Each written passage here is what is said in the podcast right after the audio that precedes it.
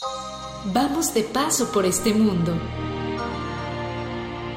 Nuestro andar nos acerca cada vez más a un destino al que todos llegaremos. Mientras tanto, compartamos vivencias y consejos que nos hagan más llevadero el camino. Relatos de un peregrino.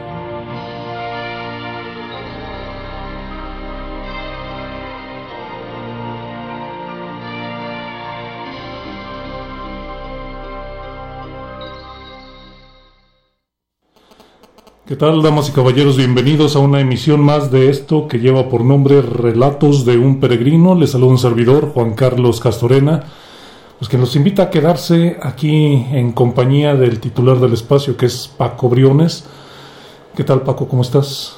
Muy bien, Juan Carlos, pues muy buenas tardes. Otro domingo más ya, prácticamente avanzando este año, pues ahí paso a pasito, ¿verdad? Llevamos en el día 11 de este mes de julio y pues bueno, ahí vamos, adelante, adelante. Ya rebasando la mitad, pues lo de pues lo que resta ya se nos va muy rápido, ¿no? Sí, pues ya que esperamos, este se viene agosto, ya dentro de 15 días aproximadamente y pues ya es el mes 8, ¿no? Y, eh, vamos a estar de plácemes también aquí en nuestra diócesis ya con, con la festividad de la, de la Asunción de la Virgen María y pues ya este septiembre fiestas patrias, noviembre, este festividad de todos los, todos los santos y los fieles difuntos. Y pues ya otra vez Navidad y este año pues concluyó, entonces pues bueno, ahí va, va la víspera y seguimos aquí con las, con las fiestas, como decíamos en, en este tiempo que si bien decimos es ordinario en la iglesia, pero lleno de festividades, ya pues hace 15 días platicábamos de Nuestra Señora del Perpetuo Socorro, este, que fue su, su festividad, hace una semana pues de Nuestra Señora del Refugio, de Refugio de Pecadores, y pues había otra festividad más que es este la fiesta de San Benito, San Benito Abad en este día. Eh, que es una fiesta pues muy, muy significativa para la iglesia. Eh, hasta ahora pues bueno sabemos el Papa pues Benedicto XVI toma esta vocación de, San Benito.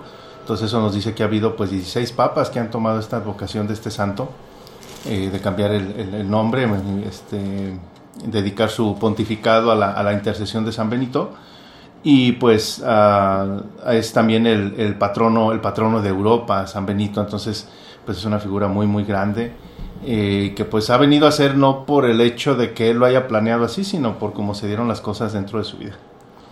Así es pues ya nos habías en algún momento hablado de San Juan Bautista por ejemplo de varias personalidades nos has hablado. Entonces me imagino que pues nos vamos a encontrar con cosas bastante interesantes. Sí, e-, es interesante la, vida de San Benito porque pues él está aquí en, Occidente, hay que recordar, bueno, que está esa, esa cuna de la, de la iglesia, fue en Oriente, eh, y hay esta conexión con, con, Occidente, pero él viene a traer, San Benito, una conexión muy interesante porque esto nos remonta a los primeros años de la iglesia. Hay que recordar que la vida de San Benito surgió allá por el año 450, 500 después de Cristo.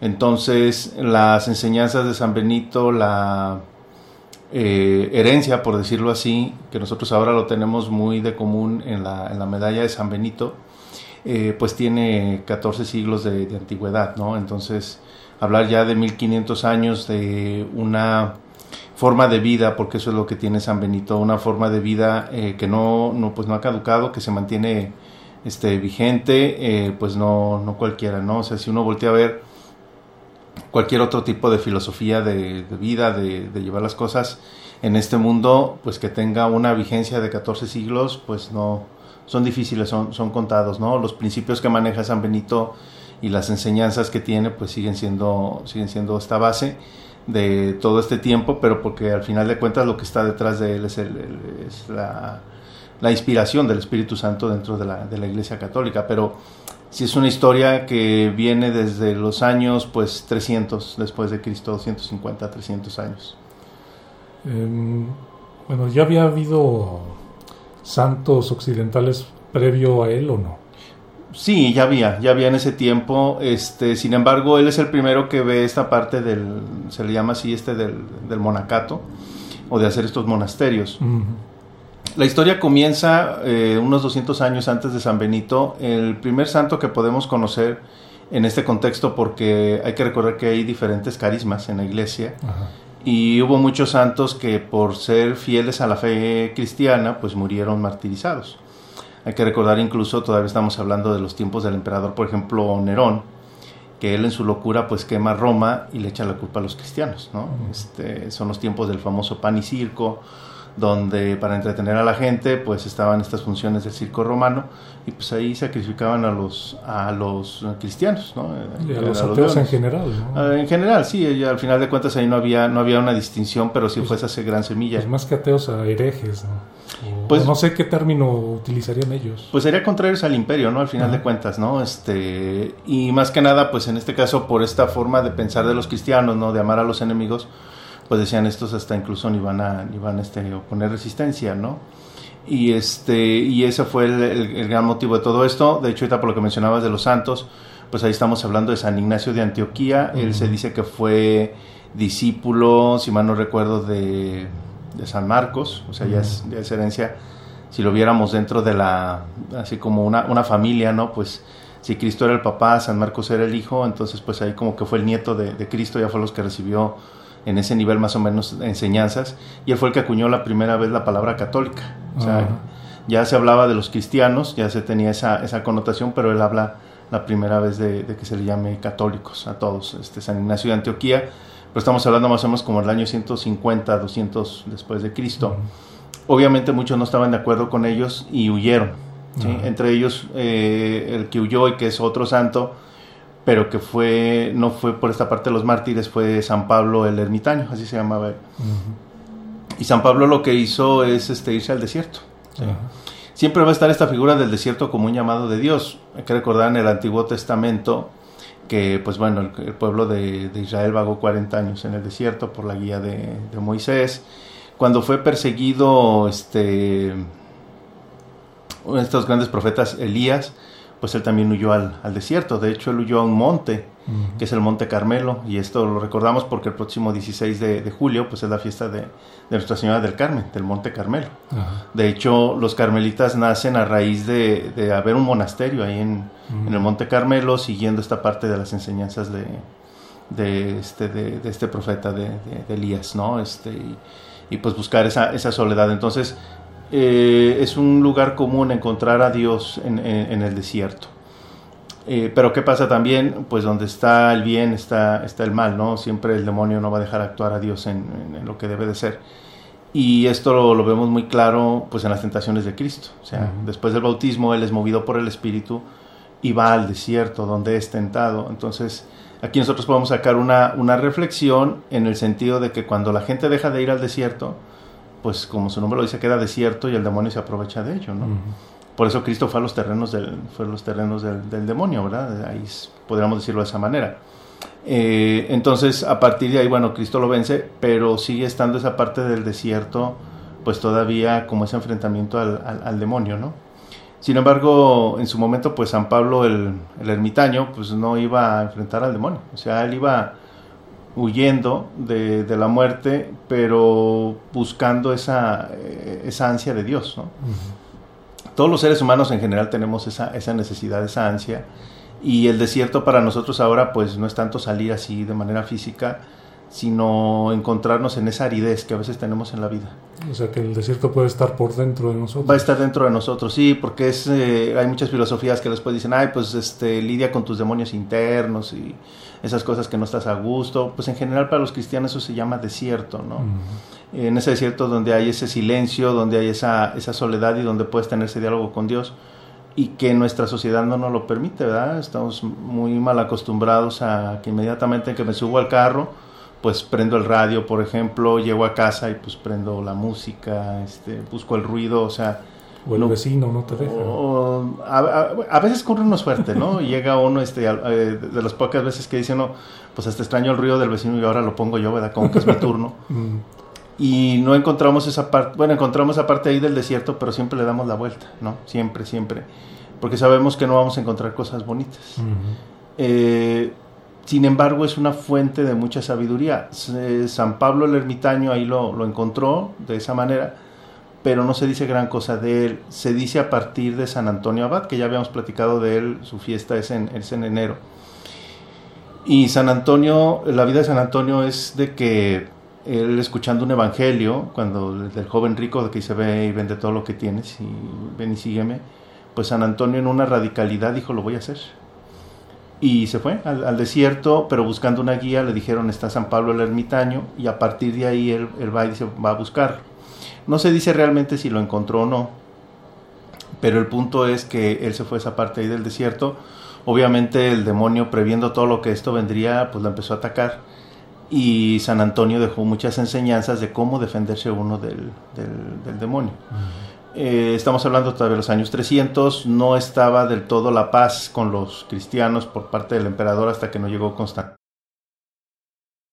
¿verdad? que fue ya en el año 350, donde dice, bueno, pues esta religión, lejos de perjudicar al imperio, pues este, viene a darle unificación y la hace como ya la religión este, oficial. la oficializa. Y, la oficializa. curiosamente se invierten los papeles, ¿no? Mm, no, en ese tiempo, en ese momento todavía, todavía no. De hecho, en ese sentido, pues hay que decirlo siempre, pues eh, se ha mantenido al margen, en ese sentido, la, la, iglesia. Más bien el mundo es lo que la ha tratado de corromper. Porque, y qué bueno que lo mencionas esta parte, porque, por ejemplo, este, en ese tiempo, que estamos hablando de San Antonio, había también otro obispo que se llamaba San Atanasio. De hecho, nosotros conocemos la vida de San Antonio por escritos de San Atanasio. San Atanasio fue discípulo de, San Antonio. ¿Y qué es lo que sucede? ¿Por qué lo traigo esto a colación? Mm, si a mí me dices qué te define como cristiano, es nuestro credo. Es el credo que se le menciona Niceno Constantinopolitano. Fue un, concilio que se hizo en Nicea, este, ahí en Constantinopla, y se llegaron a una serie de, verdades que dicen estas son las verdades absolutas. O sea, si te dices cristiano católico, crees en esto. Y esto vino a raíz porque había otras personas que ahí sí eran herejes, que no creían en ciertas cosas de Dios. Por ejemplo, ellos decían que uno era Jesús y otro era Cristo. Jesús hombre, Cristo como Dios. Por eso nosotros hablamos de Jesucristo. Cuando digo Jesucristo es que estoy considerando que es Dios y es hombre, ¿no? Pues estás unificando estos dos conceptos. Exactamente, dos conceptos y las dos esencias, ¿no? Que es verdadero hombre y verdadero Dios. Y, pero había gente que no, que no creía en eso y entre ellos era un, obispo que se llamaba Arrio y eran este, es el esta, esta línea se llamaba el arrianismo, ¿no? Una línea torcida el pensar de esa manera porque incluso todavía sigue vigente. Por ejemplo, los musulmanes, ellos creen que Cristo en primera no es hijo de Dios, es profeta, pero que el que murió en la cruz, pues no, era tan bueno que no merecía morir en la cruz, fue el que murió otro, o sea, ese tipo de herejías, ¿no? Porque a mí como cristiano, pues no me daría el sentido del, sufrimiento ni, ni, demás, ¿no? O sea, bueno, permíteme hacer un, un paréntesis aquí, especialmente o específicamente, ¿qué entenderíamos como una herejía? Herejía es cuando tú o una persona en general niega ciertas verdades de la iglesia. O sea, que trata de acomodar la, la, la, fe de la iglesia, pero a su, a su conveniencia.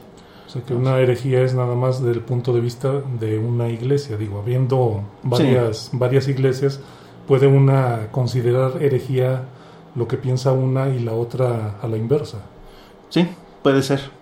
Puede ser, este si lo toman de esa manera, sí, que obviamente cada, cada creencia.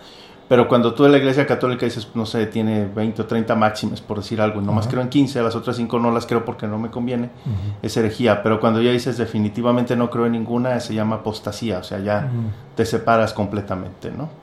Entonces, eh, había esta herejía, se combate esta herejía a través de Atanasio, y en ese concilio es cuando se llega a esta frase que decimos nosotros en el credo, ¿verdad?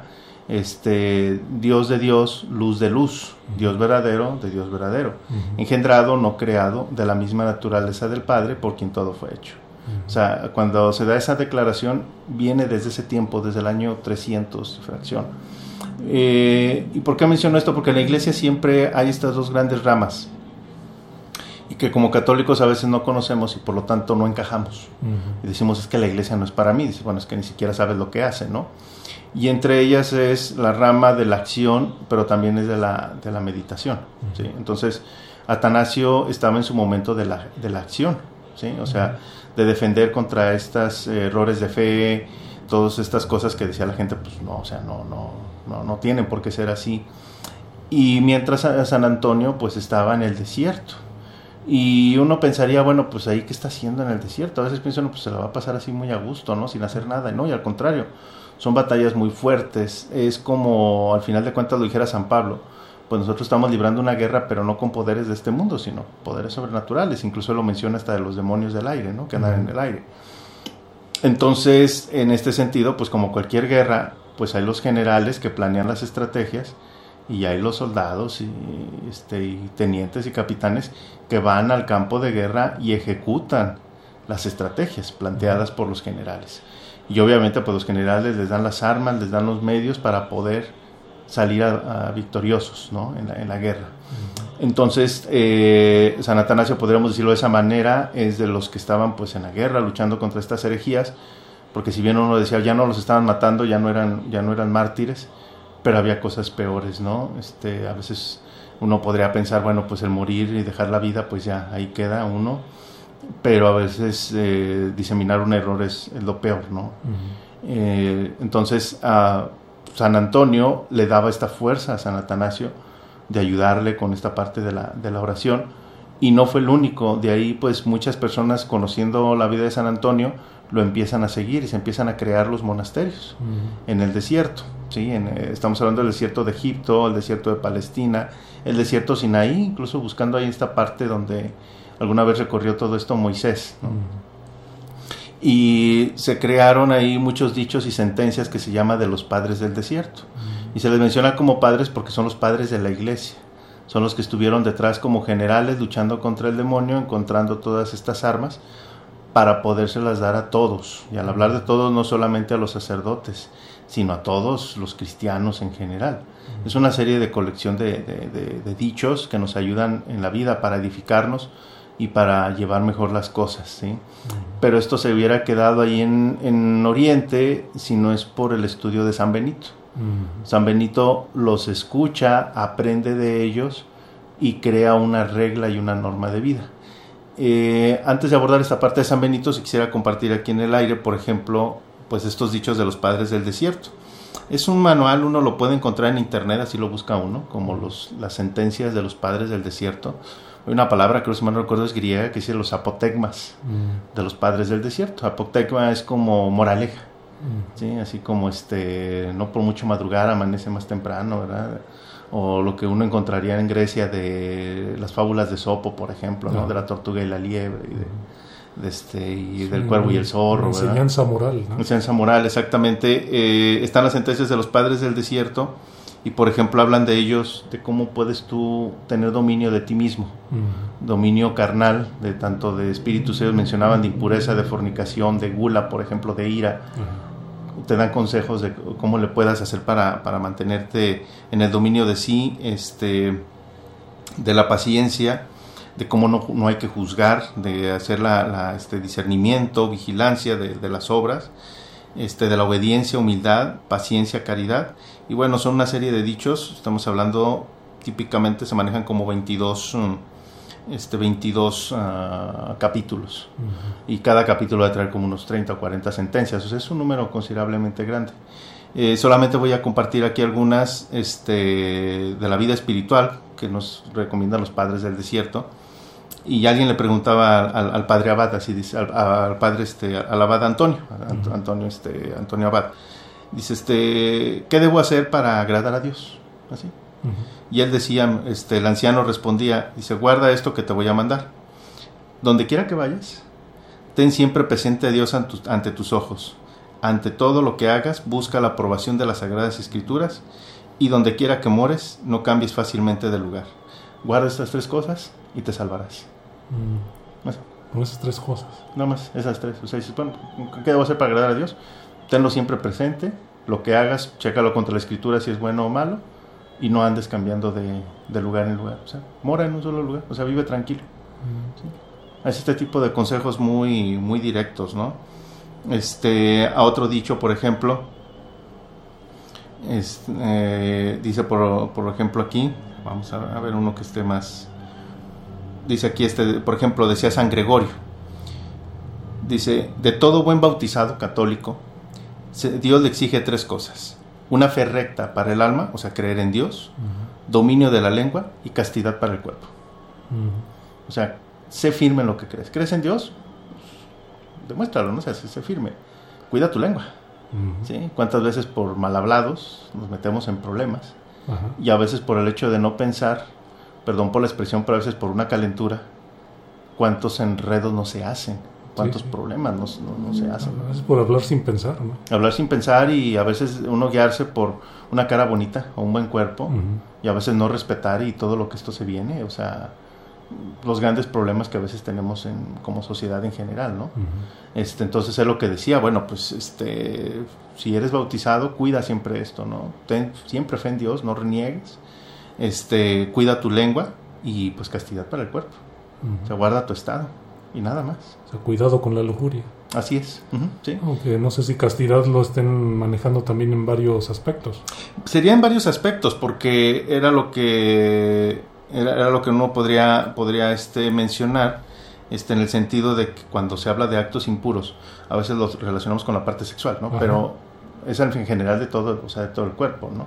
Sí, porque me pongo a pensar, por ejemplo, en la gula, ¿no? También, Puede ser casto pensando con respecto a la gula, ¿no? Sí, sí, sí, o sea, de hecho, el primer pecado, como lo mencionan también aquí los padres del desierto, más adelante cuando hablan del ayuno, pues dicen que el pecado entró al mundo a través de la comida. O sea, la tentación fue este fruto prohibido que comió Eva, o sea, a partir de ahí es como entra. Entonces, por eso se pide mucho esa parte del ayuno. Y sí, o sea, es, eh, es la castidad, obviamente la parte, la parte sexual, pero sí de todo lo demás.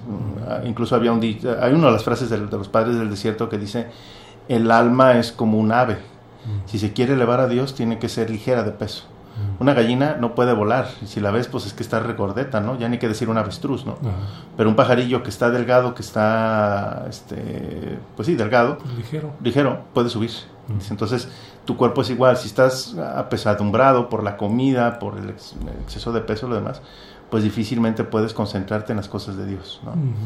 Y este, pero si estás ligero, o sea, si tienes esa, esa, esa lozanía, pues puedes puede salir adelante, ¿no?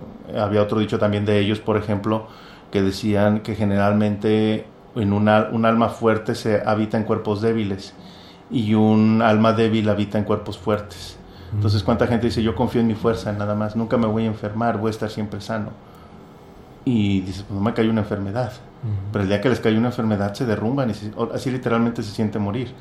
¿Y cuánta gente ves tú en cama que lleva días, meses, años se los está consumiendo, literalmente se los consume en la cama y sin embargo uno los ve con una fe, una fortaleza, que dice, bueno, uno no que más quisiera ver con, otra expectativa la, vida como ellos la ven, por ejemplo.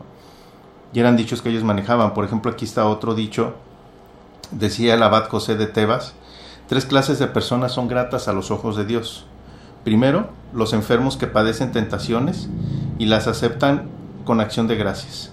En segundo lugar, los que obran con pureza delante de Dios sin mezcla de nada humano. En tercer lugar, los que se someten y obedecen a su Padre Espiritual, renunciando a su propia voluntad. Pues que son pues unos dichos muy, muy concisos. Muy concisos, sí, sí. Y porque tienen un gran contenido. Sí, o sea, si quisiéramos hacer toda esta revisión, aquí nos estaríamos pues este mucho tiempo, ¿no? Sí, pues nos bastaría uno de ellos simplemente para, para llevarnos el programa entero. Sí, exactamente. Sí, eh, por ejemplo, aquí está otro muy interesante que dice, un hermano le preguntó al abad pastor, ¿cómo debe vivir un hombre? Dice, y el anciano le respondió, ahí tienes a Daniel, el profeta Daniel, contra el que no se encontraba otra acusación más que el culto que daba a su Dios. Verificarlo en la Biblia, en el libro de Daniel, capítulo 6, versículo 56. O sea, no seas culpable más que de amar a Dios. Entonces, esta, es, toda, esta, toda esta historia, pues eran los dichos de los padres del desierto. Y esto era lo que iba y buscaba la gente. Entonces, si lo vemos, hay muchas respuestas que todavía uno seguiría buscando, que uno quisiera, quisiera tener. Y pues fíjate que en los tiempos actuales pues, siguen vigentes. Siguen vigentes, es lo que te digo. O sea, eh, y esa es, la gran belleza de la, de la sabiduría del, del, hombre combinado con el Espíritu Santo. O sea, el Espíritu Santo manda a llamar a estos hombres, van al desierto y lo encuentran. Y por eso esa lucha del demonio, decir, ¿a qué van? ¿A qué van a buscar lo que no les, o sea, no se les ha perdido? Y, y de apilón, ¿a qué vienen a un terreno que yo ya reclamé para mí? Pero Cristo al vencerlo en las tentaciones dice, pues ya está abierto para todos. Y es cuando se menciona ahí en el Apocalipsis que el demonio ya tiene los días contados. Y es esta gente que va y lucha y pelea contra el demonio. ¿sí? De hecho, hay otro dicho más adelante, los padres del desierto, que se menciona que estaban en un monasterio y dicen a unos, pues en, espíritu tanto cuanto de, soberbia, pues vamos a salir a combatir al demonio, ¿no? Le dijo el, el, abad, le dice, pues adelante, vaya, ¿no? Y dicen que van y buscaban por la ciudad y anduvieron para arriba y para abajo y no encontraron absolutamente nada. Todo el día. Y en la noche cuando regresan ven que el, monasterio está infestado por fuera de demonios, están, están atacando. Dice, bueno, ¿qué pasa, no? Dice, pues es que lo que está fuera en el mundo es el mundo y es el, es el demonio. O sea, él ya lo ganó. O sea, si quieres hacer la lucha, ven a hacerla aquí dentro, ¿no? En este, en este encierro, en esta paz, en estas, este, este sosiego, que eso es lo que busca el, demonio al final de cuentas atacar, ¿no? Entonces, eh, estos hombres era lo que vivían y entre ellos el que más destacaba es el, este, San Antonio Abad, pero como lo mencionaba, esto se hubiera quedado ahí en Oriente nada más sin embargo, San Benito tuvo la oportunidad de estudiarlo y vivirlo y abrirlo hacia Occidente y él generar lo que se le llama la Santa Regla, que está basada en estos dichos de los padres de los padres del desierto.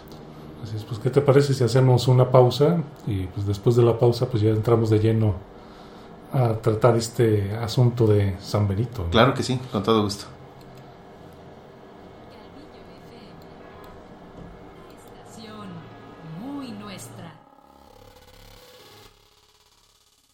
XHSCCH FM 101.3 MHz.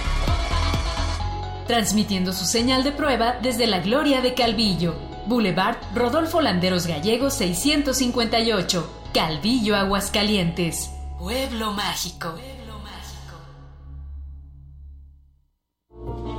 Él me enseñó a fumar cristal, pero no me, no, yo no me sabía aprender y por acá me enseñaron pero mis hijos a mí no me han visto hacer eso. Sí saben qué clase de mamá tienen porque saben toda mi vida. Me metí a chochos, activo, piedra. Cualquier gente que me veía le pegaba. Mis hermanos me hablaban, ¿y qué qué? ¿Cómo tenemos un pedo? Y como loca iba y me peleaba con quien fuera. No me daba miedo, caía a la cárcel. El mundo de las drogas no es un lugar feliz. Busca la línea de la vida. 800-911-2000. Son las 12 y 33 minutos.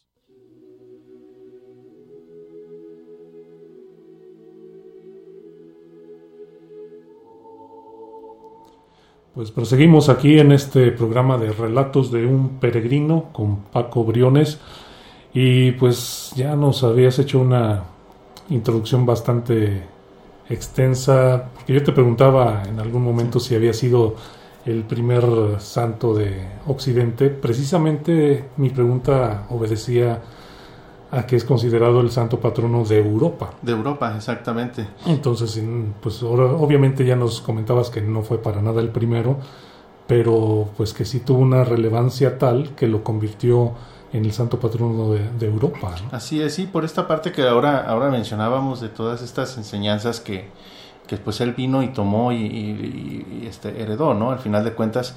Y curiosamente la, la obra sigue porque si conocemos de San Benito, es porque lo escribió un papa, que es San Gregorio Magno. A San Gregorio lo podemos ubicar por los cantos gregorianos. Él fue el que instituyó en la iglesia pues este estilo de, música, por decirlo de alguna manera, y en decir, bueno, si va a haber una alabanza que sea digna a Dios, ahí están los cantos gregorianos. Entonces cada vez que escuchamos un canto gregoriano, él fue el que se encargó de toda esa musicalización, ¿sí? de los coros, de las voces. De hecho, un buen coro de iglesia debe de ser solamente de voces. Sí, pues, de hecho es la característica del canto gregoriano, que debe ser Solo exclusivamente voces. Solo voces. ¿Por qué? Porque si los, así como mencionaba también Cristo, si Dios no permite que dos pájaros, que los pájaros en el, este, pues caigan a tierra, si no es por voluntad de Dios y tenemos nuestros cabellos contados en la cabeza, pues nosotros valemos más que miles de pájaros. Entonces, bueno, eso es lo que valemos para Dios. Entonces, si el pájaro le canta tan hermoso a Dios todas las mañanas, pues yo que tengo la voz y que soy un hijo de Dios, pues que espero, ¿verdad? O sea, debería de superar incluso a la criatura que es el pájaro, ¿no? Entonces, retomando todas estas ideas de San Gregorio, quien este, pues plantea todo esto, y a partir de ahí, pues él conoce a San Benito y empieza a escribir su historia, curiosamente como lo hizo San, Atanasio de San Antonio Abad. Entonces, siempre va esa línea en la iglesia de lo que decíamos, o sea, es planear y de, y de acción, ¿no? Un buen cristiano antes de tomar una buena decisión dice, pues déjame lo consulto con la almohada había por ahí una película cristiana, no, no, no, no de la rama católica, pero cristiana, que se llamaba El Cuarto de Guerra. Y ahí se le daba a las personas una, una, este, una, un consejo, donde en casa deberían de tener, en este caso, pues como un oratorio.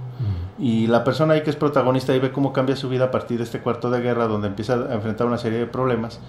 Y entraba ahí hacia meditación y leía a través de la Biblia y encontraba encontraba estas este, reflexiones o lo que tenía que hacer, ahí se ponía a orar, a meditar ese diálogo con Dios y salía y tomaba una decisión y cambiaba su vida. Eh, bastante buena la, la, película, a mi gusto y mi opinión muy personal incompleta, porque si bien está esa parte de que hay que hacer oraciones con la Biblia, efectivamente, pero es la otra gran valía que tenemos los cristianos católicos, que es la tradición. Ya lo leí ahorita, por ejemplo, de los dichos de los padres del desierto. De hecho, San Benito, para hacer su santa regla, son aproximadamente 37 capítulos los que tiene San Benito en su Santa Regla. Y en esta regla lo que él maneja es, además de las enseñanzas, obviamente, de la Biblia, de las Sagradas Escrituras, toma escritos de, los, de otro santo también del tiempo de San Atanasio, que es San Basilio el Grande. A San Basilio le debemos las liturgias, o sea, como está organizada la misa, es a partir de San Basilio, él fue el que empezó a poner este orden también. San Basilio el Grande, entonces toma eh, pues eh, enseñanzas de San Basilio el Grande, toma enseñanzas de los padres del desierto y toma enseñanzas de la Biblia para hacer su santa regla, que son 36, 36 normas, por decirlo de alguna manera, que es un estilo de vida. Entonces, si a mí me dijeran, oye, ¿podrías hacer un cuarto de guerra como cristiano católico? Sí, pero no es el hecho solamente de encerrarte y con la palabra de Dios o sea, además de la palabra de Dios, tienes todos estos apoyos, todas estas ayudas, que son las enseñanzas de San Benito, ¿no? Y que eso nos hace ser más enriquecedores, pero lo perdemos de vista, ¿no? A veces, por eso decíamos, no es que no encajo en la iglesia, bueno, ¿qué hay que hacer? Pues planea y actúa, planea y actúa. Y siempre va a haber alguien que te diga, vas a planear, hazlo de esta manera. San Antonio y todos los dichos de los padres del desierto, San Benito, y actúa. ¿Cómo vas a actuar? Pues como alguna vez lo hiciera, decíamos ahora, San Atanasio, lo hiciera San Basilio el Grande, lo hiciera San Francisco de Asís. O sea, esa es la gran belleza que tenemos en la iglesia. Al hablar de santos son ejemplos de, personas que han trascendido ¿no? en, sus, en sus aprendizajes y enseñanzas. Y si es algo que quiero dejar muy en claro, aprovechando esta parte de hablar de los santos, de dos cosas. La primera, ellos no, no era su expectativa ser santos. Porque a veces pienso, yo o cualquier persona puede decir, yo santo para qué, ¿no? O sea, no tengo madera. Ellos tampoco lo sabían. No, o sea, sus expectativas nunca fueron el hecho de decir, pues soy santo, ¿no? O sea, yo quiero ser santo, ¿no?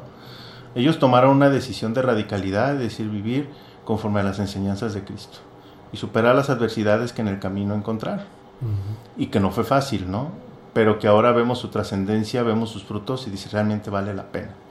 Eh, ese es un punto. El otro, y retomando la parte de San Benito, pues San Benito era este, un, joven pues acomodado, ¿sí? podríamos decirlo así, de dinero, donde lo mandan a estudiar a, Roma. Pero ya estamos hablando en el año 400-500, pues ya estaba mucho la decadencia del imperio, este, y San Benito después de ver tanta pues no sabría yo cómo definirlo, ¿verdad? Pero pues, decadencia, creo que me quedaría corto con la palabra, digo, al final de cuentas, eso vino acabando con el Imperio Romano. Este, él dice, esto no es para mí. Pero seguramente en ese estudio, pues conoce en, los padres del desierto, conoce estas vidas, y él se va a meditar.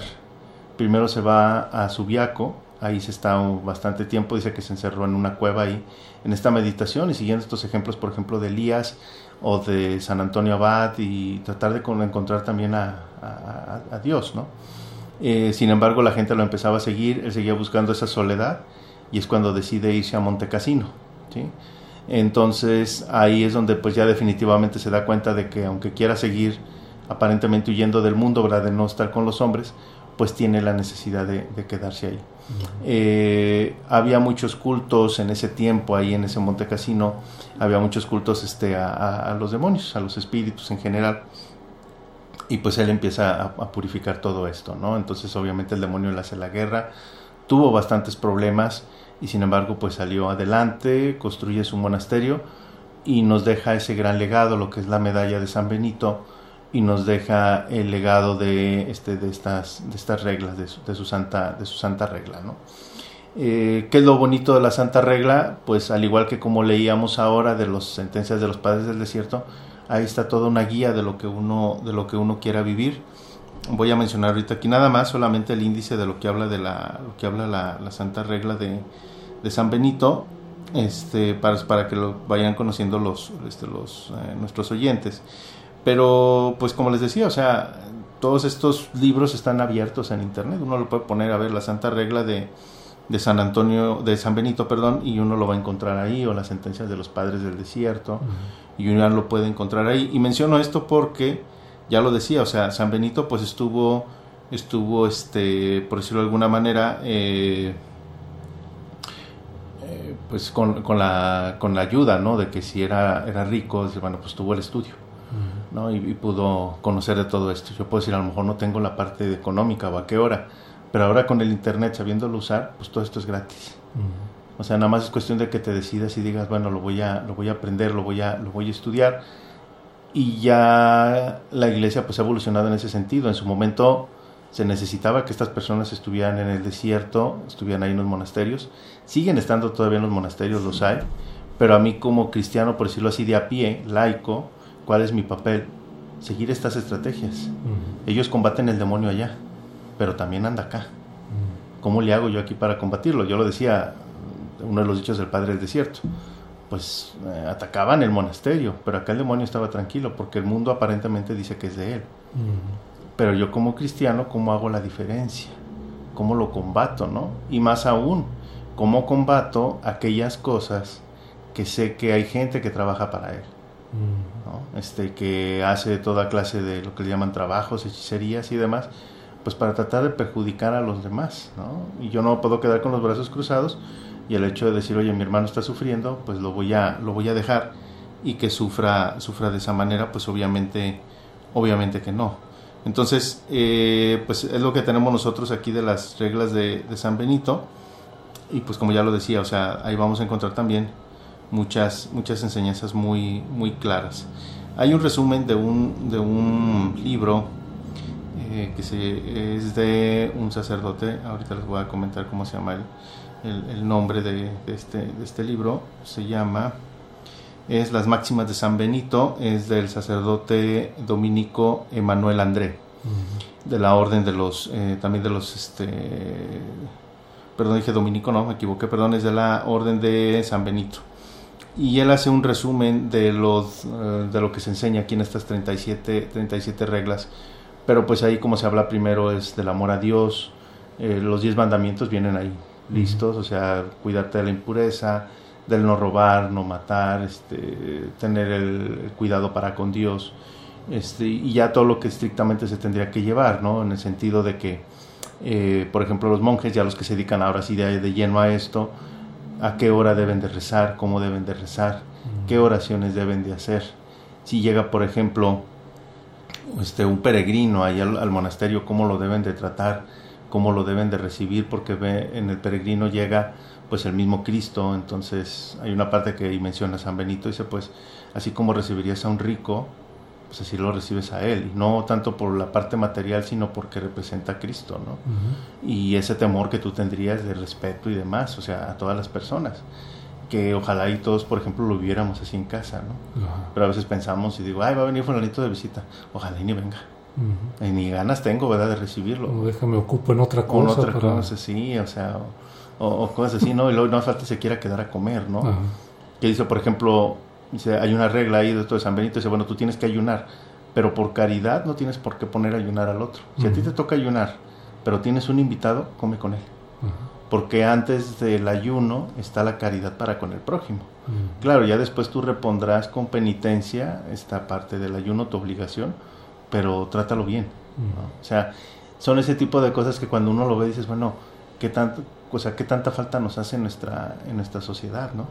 Y que no tenemos y que San Benito, pues desde hace ya pues, 14 siglos lo decíamos, ya lo tiene este, lo, lo, está, lo está manejando él, ¿no? Eh, la base de San Benito, tomando todo esto de, las, de los padres del desierto, eh, que le ha dado, que le ha dado este, esta, esta fortaleza a su, a su obra, a través obviamente de la, de la acción de Dios, pues son eh, tres, tres columnas que nos dice aquí el, el, el Padre Manuel. Con base a lo, de, a lo que he estudiado de San Benito y dice, bueno, ¿cuáles son estas tres columnas que nos serviría, que nos serviría a nosotros como cristianos? Las tres columnas vienen a ser, en este caso, déjame aquí lo, lo, verificamos rápidamente, una de ellas es la obediencia. Dice, la obediencia nos habrá de separar del mundo y de todas sus formas de actuar. ¿sí? O sea, hay que ver que realmente los problemas que tenemos en el mundo es por eso, no obedecemos las reglas y somos rebeldes. ¿no? O sea, cuando pasa un accidente? Porque no obedezco los límites de velocidad.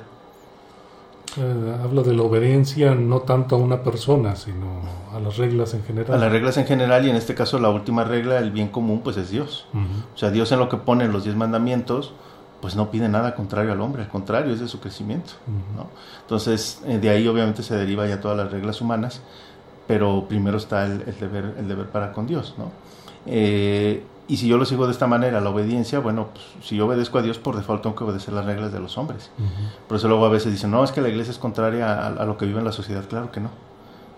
Eh, hay una novela muy interesante de los hermanos Karamazov, de, si mal no recuerdo, de Dostoyevsky, exactamente, y hace una crítica muy interesante entre la iglesia y la, y la política, ¿no? Y en una parte, en estos diálogos, ahí lo que se menciona, dice es que a veces se piensa que la iglesia va a suplantar al Estado y no Realmente el Estado debería de aspirar a lo que realmente hace la iglesia. O sea, la iglesia está por encima, ¿sí? porque siempre ha buscado el bien común. Claro, hay gente que en la historia lo ha transgiversado y se ha mal usado esto, pero la esencia de Dios está por encima de ello. Y eso era lo que había San Benito, por eso dice, bueno, es que esto pues, es, es, una rebatinga, mejor vámonos, ¿no? De hecho, este, este padre, haciendo aquí una pequeña pausa, cuando hablamos de monasterio, él define monasterio como casa de Dios y los monjes son habitantes de la casa de Dios. Entonces, eh, cuando uno tiene la oportunidad de ir a un monasterio, dices, hay paz, hay tranquilidad, hay silencio, y ahí sabe que decíamos esa paz de que pues el mundo no da. ¿sí? Entonces, eh, ¿cuántas veces la añoramos en casa? Mm. Decimos, bueno, tu casa es un monasterio, pues ¿qué hacen en un monasterio? La obediencia.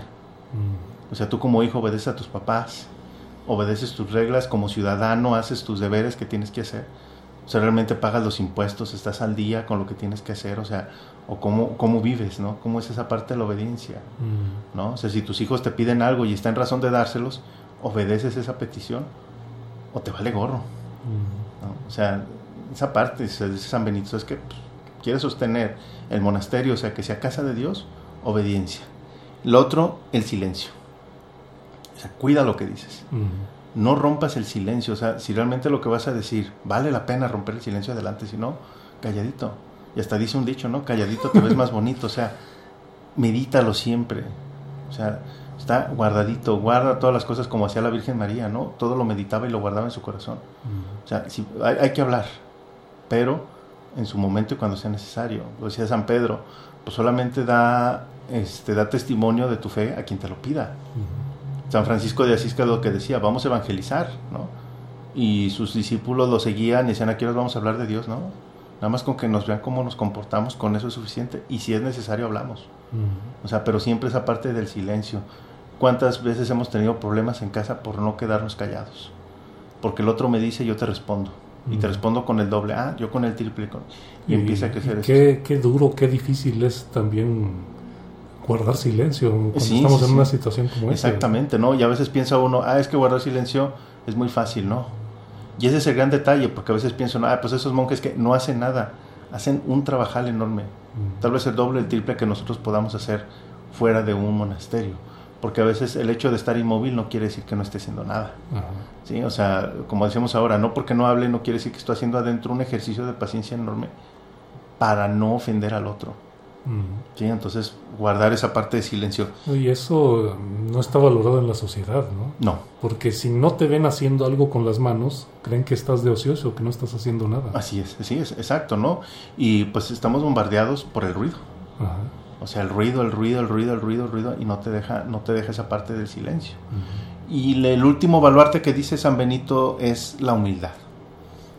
O sea, debes de ser humilde. Y aún por encima de la obediencia, y del silencio es la humildad. Porque yo puedo ser obediente, pero no humilde. Yo me puedo aprovechar de eso. Ah, sí, yo obediente y todo, con, perdón por la expresión, pero porque soy lambiscón. Porque quiero un, algo a mi provecho. ¿sí? Es, a veces suele suceder esta, esta, esta jugarreta con los hijos, ¿va? ahora sí voy a hacerle caso a mis papás, si me piden que lave los trastes lo voy a hacer, si mis deberes los tengo que hacer, ahora si me porto en la escuela, porque quiero un carro, quiero un permiso, quiero un algo, ¿no? Entonces no lo haces por humildad, o sea, lo haces por algo a cambio. Y luego, luego, quienes nos conocen nos identifican, ¿no? Así es, sí, porque no lo llevas como una norma de vida. Este algo quiere. Algo Así es, sí, o sea, no lo llevas como una norma de vida. No sé, no sé si nos podrías refrescar un poco el concepto de humildad. Y la humildad, efectivamente, que esta sería la última parte, lo que menciona aquí el, este, eh, lo que menciona este padre, dice, quita nuestra vanidad, purifica así el corazón y las intenciones, completa el trabajo de nuestra conformidad con la voluntad de Dios y nos lleva hacia el camino de la perfección. Habíamos hablado también de eh, humildad, voy a retomar aquí parte de este de, lo que mencionaba aquí el, padre, eh, sobre la, esencia de lo que tiene en su frase, eh, en su frase ahora en este caso de los romanos, decía, humildad viene de humilitas, que entre los romanos significaba bajeza. Humilis domus, para Horacio, significaba una casa pobre. La Iglesia, al hacer suyo el latín, lo ha enriquecido de manera única con esta serie de expresiones y otras palabras, ¿sí? de humilitas, que con la que se ha designado esta gran y hermosa virtud que se menciona despojarnos del orgullo y que nos hace tan queridos por Dios. ¿sí? Y habíamos dicho, pues si es todo lo contrario al orgullo, a mí cuando yo soy muy orgulloso, cualquier cosa que me haga no estoy conforme. Y todo pienso que lo que me están haciendo es mal. O sea, digo, no, pues esto es mal y no, no es lo que yo me merezco. Pero cuando soy humilde, no importa que me lo hagan mal, digo, pues no importa. O sea, yo lo regreso al otro, pero como un bien. Y lo decíamos la otra esencia del humus, ¿no? De humildad, humus, tierra, o sea, lo más bajo. Y que la tierra, pues todo lo que reciba, lo convierte en vida. ¿sí? cuando somos humildes sabemos que no gira el mundo alrededor nuestro. ¿no? Exactamente, no, no gira. Y que lo que yo reciba debo de devolverlo como algo bueno, como dijera San Pablo, combatir el mal con el bien. Devolver bien por este lugar de mal, ¿no? O sea, como decía Cristo también, ama a tus enemigos. O sea, esa es la esencia. Y obviamente para llevarlo, pues siempre en la meditación callado y en la obediencia. En el tiempo de San Benito, pues esto era complicado, era difícil de verse y pues recibía muchos ataques. Y pues a lo largo del tiempo llegaron a destruirle sus monasterios. De hecho, después los bárbaros, los lombardos, cuando invadieron Roma, pues él tuvo esa visión de que le iban a destruir sus, monasterios, lloraba mucho, pero pues ni modo.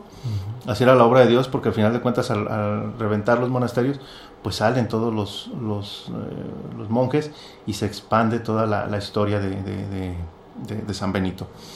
Nos queda un legado al final, después se dan cuenta, pasado el tiempo, que en una parte donde el demonio estaba muy muy fuerte y había muchos ataques de brujería, pues varios de los alrededores pues, quedaron destruidos, ¿no? Por la obra del demonio. Vino los monasterios de San Benito y empezaron a encontrar en las paredes ciertas inscripciones. Esas inscripciones después el Papa Benedicto XV eh, lo toma y manda a hacer unas medallas que se les llaman medallas jubilares. Y esas medallas jubilares pues es con base al, tiempo ya de San Benito, estamos hablando creo que fue en el año 1800, fracción. Y es la que nos llega ahora a nuestros días, que uno puede ir a cualquier parte a comprarlas y digo a veces tristemente en cualquier parte, porque a veces hasta en el mercado las encontramos. Y digo, pues está bien, pero a veces la tomamos como un amuleto. Como quien toma una, este, una, eh, pues como una lámpara de Aladino, ¿no? Que le sobaba y pues lo que de ahí salga, ¿verdad? Me va a conceder deseos. A veces yo digo, ya porque traiga esta, esta este amuleto, porque así lo dirían así, más que medalla, amuleto de San Benito, pues ya las brujas me van a sacar la vuelta, el demonio no me va a atacar. O sea, la función principal es la lucha contra el mal. ¿o? Es un recordatorio. Cuando una persona, por ejemplo, un, cristiano trae una, una, cruz colgando, no es el hecho de que se vea bonita, o que si es de plata, de oro, de acero, no. Es el hecho de decir, yo sigo las enseñanzas de Cristo. Y es un compromiso. Porque si yo lo traigo y lo porto, pues mi comportamiento, lo menos que puede ser, es al menos lo que pide Cristo. Entonces, cuando yo traigo la medalla de San Benito, pues al menos seguir parte de su regla. Obediencia, humildad y silencio. Sí, o sea, al menos yo sé que pues, no me voy a dejar este, que si me insultan, pues ahorita yo les regreso y tú me lamentaste una vez, yo te lamento hasta tres, ¿no? O sea, no, no regresar ese mal por mal, sino pensarlo, o sea, vivir en ese, en ese contexto, ¿no? Y una gran frase que decía San Benito, por lo que decimos ahora, de que a veces podría pensar uno que están de ociosos los monjes y para nada, él decía, ora y trabaja, esa era su frase también, ora y labora. Y de hecho hay una receta, decían por ahí, que los monjes cuando empezaban a hablar de Dios, empezaban a meditar, como nos sucede a ti y a mí aquí, que de repente estamos platicando, si fuera este realmente nuestro trabajo, hoy ya se nos fue una hora. Qué rápido. Pero ¿por qué? Pues estamos hablando de temas interesantes, porque es esa gran riqueza de Dios. Ellos lo llevan al día a día y pues sus labores que tenían que hacer, pues las hacían rapidito y sin aburrirse, ¿no? Porque la base ahí era el amor a Dios y por eso dice siempre San Benito, ora y labora. Oye, no puedo estar orando siempre, no puedo estar con el rosario. Haz de tu trabajo una oración, ofrécela a Dios, ¿no? Hazlo de esa manera. Y que a veces, como lo decíamos, pues es complicado, ¿no? Si yo lo hago, mi trabajo, pues por obedecer al jefe para que me deje salir temprano y a ver si me da un aumento, pues realmente lo que menos estoy pensando es en ser humilde, en el hecho de decir, bueno, yo hago mi trabajo, bien que mal, como sea, sé que estoy cambiando la vida a alguien, ¿no? Al menos a mi familia, porque les puedo llevar de manera honrada, pues el sustento del día a día, ¿no? O mis compañeros de trabajo me ven a mí en el trabajo y dicen, pues es una persona que pues, se porta bien, que tiene pues un buen ejemplo hacia los demás, ¿no? Y que además no lo ando ostentando, no ando hablando, no ando diciendo, sino que siempre guardo silencio. Y al guardar silencio, pues soy confiable para un secreto. ¿Quién no quiere un amigo así? ¿Y qué no sería la sociedad si viviéramos de esa manera? Claro, el hablar de silencio no quiere decir que seamos sumisos, o sea, es el meditar y cuando sean las cosas malas actuar, como un San Atanasio, como un San Gregorio, pero siempre en esa meditación de primero pensar antes de actuar. Entonces, cuando uno ve la medalla de San Benito es recordar estas partes, lo, lo decíamos, no, no es así como un amuleto de buena suerte, ni mucho menos. Yo digo, es que pues el demonio no me va a atacar, o sea, no, pero pues vivo en pecado, ¿no? No estoy en, bajo la presencia de Dios, este, tengo muchos enemigos y en vez de perdonarlos y tratar de hacer las paces o no molestarlos, voy hasta los, como, perdón por la expresión, voy y los cuchileo, ¿verdad? Como perros. Oye, pues lo que menos esperas es que te va, o sea, te va a ir mal, ¿no? Entonces, quien porte una medalla de San Benito no es esa, esa esencia de decir es un amuleto, sino recordar lo que dice ahí San Benito y que si yo llevo una buena, una buena, una buena, este, pues, una buena forma de vida y alineado para lo que él enseñaba, vamos a encontrar esta parte. Cuando uno ve una medalla de San Benito, pues está un frente y un reverso. En el frente viene la figura de San Benito con un libro en la mano que es su santa regla. Entonces ahí nos está recordando, pues hay una ley de mis reglas. Tal vez no a toda la de los monjes, pero sí a estas de lo que significa el amar a Dios, el no robar, el no mentir, el respetar a los demás, pues darle una, una leída, no está de más, ¿no? Y viene una frase en latín que, a ver si lo alcanzo aquí a, a, a, distinguir bien, esta frase en latín lo que nos dice es que estaremos eh, al, al, momento de nuestra muerte, estaremos nosotros pues, eh, estaremos al presente de San Benito. Dice, ius in eh, obitum nostrum presentia eh, muniamur. Podremos ser este, protegidos con su presencia en la hora de nuestra muerte. O sea, tendríamos esa, esa gran gozo de que San Benito estuviera intercediendo por nosotros ante Dios al momento de, de, de la muerte. Porque hay otra de los apotegmas de, de, los padres del desierto que le dice a alguien, a un abad, por cierto, le dice, oye, este, ¿cómo le puedo hacer para, este, pues para no pecar? Uh-huh. Porque es difícil no pecar. Dice, bueno, siempre ten presente el momento de tu muerte y qué le dirías a Dios en ese momento. Y es algo que no pensamos y lo dejamos postergando, no siempre, siempre. Entonces eh, tendríamos esta, esta gran intercesión de, San Benito y en la parte de atrás de la medalla viene unos anagramas, vienen ahí unas letras que a grandes rasgos lo que dicen es la cruz santa eh, San Benito sea mi guía, en, en latín sería cruz, este, cruz, sacma, cruz sacra sigmihi lux, non draco sigmihi lux, que el demonio o el dragón no sea mi guía. ¿sí? Va de retro satana, o sea, retírate Satanás, nunca suave mi jibanas, tú solamente este, no, no, no me aconsejes cosas vanas, uh-huh. sumala y vivas, ¿sí? solamente aconsejas cosas frívolas, uh-huh. ipse venena vivas, o sea, toma tu propio veneno y está, y quedan son esos anagramas, es cruzar sin nihilux, don draco sin nihilux, va de retro satana, nunca suave mi jibanas, sumala y vivas, ipse venena vivas. Tómate tu propio veneno. Entonces, esa es una oración muy sencilla. Cuando uno está en la parte de la tentación, es muy bueno hacer esta oración. Cuando se siente uno amenazado, es muy bueno hacer esta, esta oración. Hay, un, hay cantos ahí que ya están en YouTube con, con, este, con coros tipo gregoriano y todo, donde está esta frase de forma continua y todo, y ayuda, ayuda esa parte, pero hay que recordarlo, son auxiliares, ¿sí? Y no son ni amuletos, ni magia. Esto conlleva un compromiso de vida. O sea, si realmente lo quieres vivir, pues sé congruente a lo que, a lo que debe de ser, ¿no? Y porque ahora que mencionas estas frases, ahora sí que yéndonos quizá al terreno de lo banal, en muchas películas, sobre todo que, que hablan de, de exorcismos, cosas por el estilo, he escuchado que se citan. Sí, sí, sí, bastante, ¿no? Este, y eso creo que sería un, un, gran tema. Igual podríamos platicar para el siguiente, para el siguiente este domingo. Eh, la medalla de San Benito se le llama un sacramental, no es un sacramento, es un sacramental, uh como lo es el agua bendita. Uh Entonces hay mucha mala práctica de esto y mucha gente abusa, abusa de estos bienes. Son bienes que nos da Dios, uh pero mucha gente los mal utiliza y los y al final de cuentas es como una mofa, una burla. Uh -huh. Y al final de cuentas si el mundo no puede desacreditar a la iglesia, pues lo menos que puedo hacer es burlarme, ¿no? Es como cuando alguien que yo me voy a enfrentar con alguien más fuerte, sé que no le voy a ganar, pero al menos lo cocoreo. Ajá. Y lo hago renegar, ¿verdad? Y lo hago batallar y... y en, vez de, y en vez de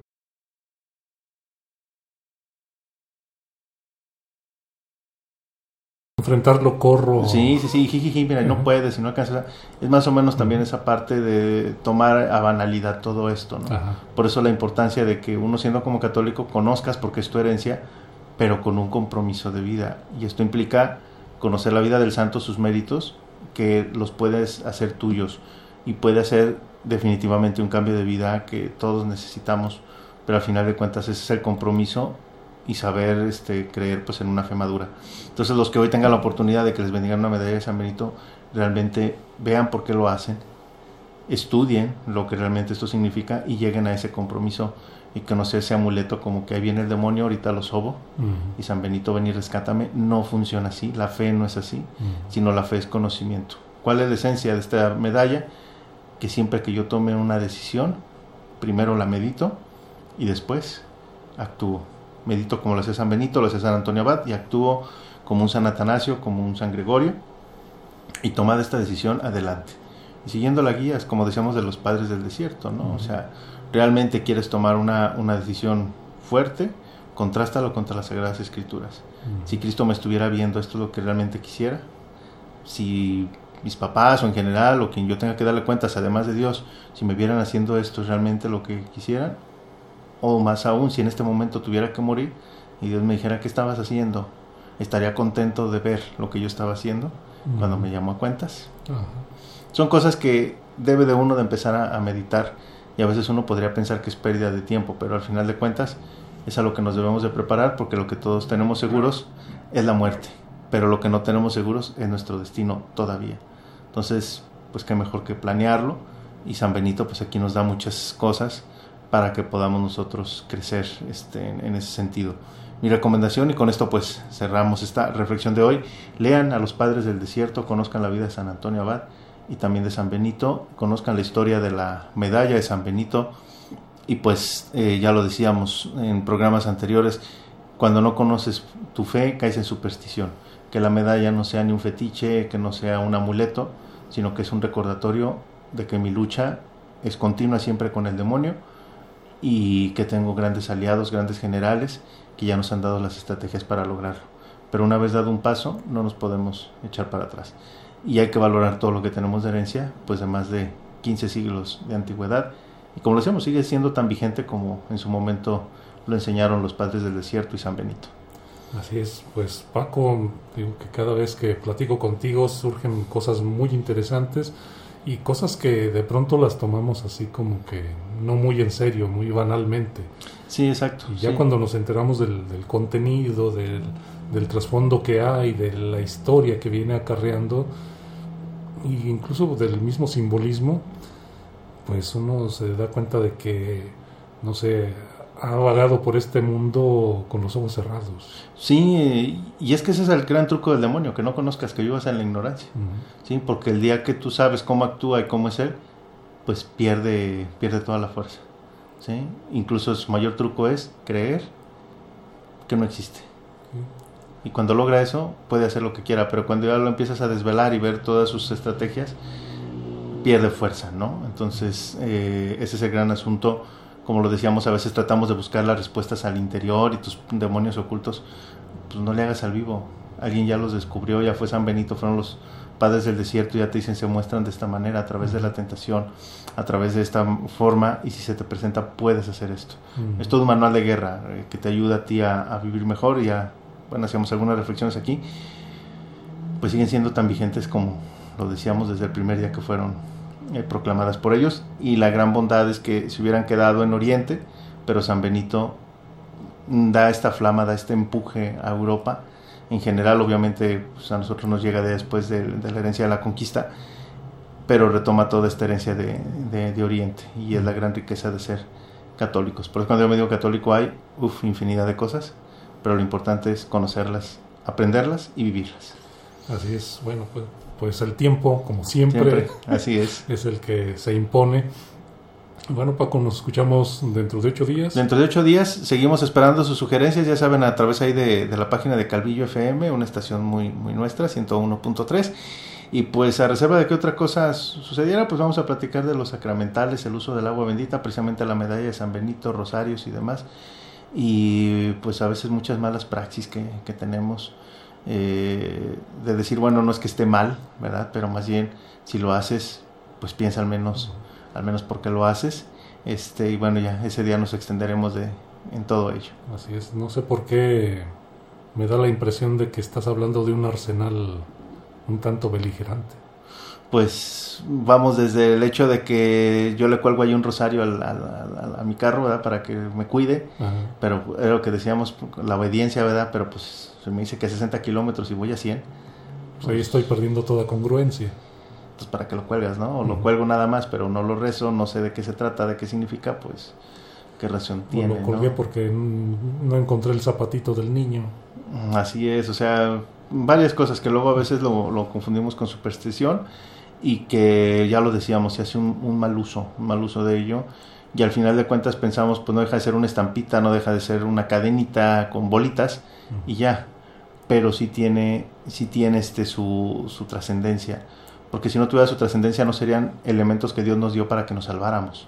Entonces, eh, como tienen esa misma valía, un buen uso nos sirve para salvarnos, pero un mal uso nos puede traer muchos problemas este, en casa y en, general, y a veces estamos sufriendo por varias cosas que ni siquiera conocemos el origen y es por un mal uso de estos sacramentales. Así es. Bueno, pues a usted que nos estuvo escuchando, muchas gracias por su atención y lo invitamos a que nos escuche dentro de ocho días. Así es. Hasta pronto. Vamos de paso por este mundo.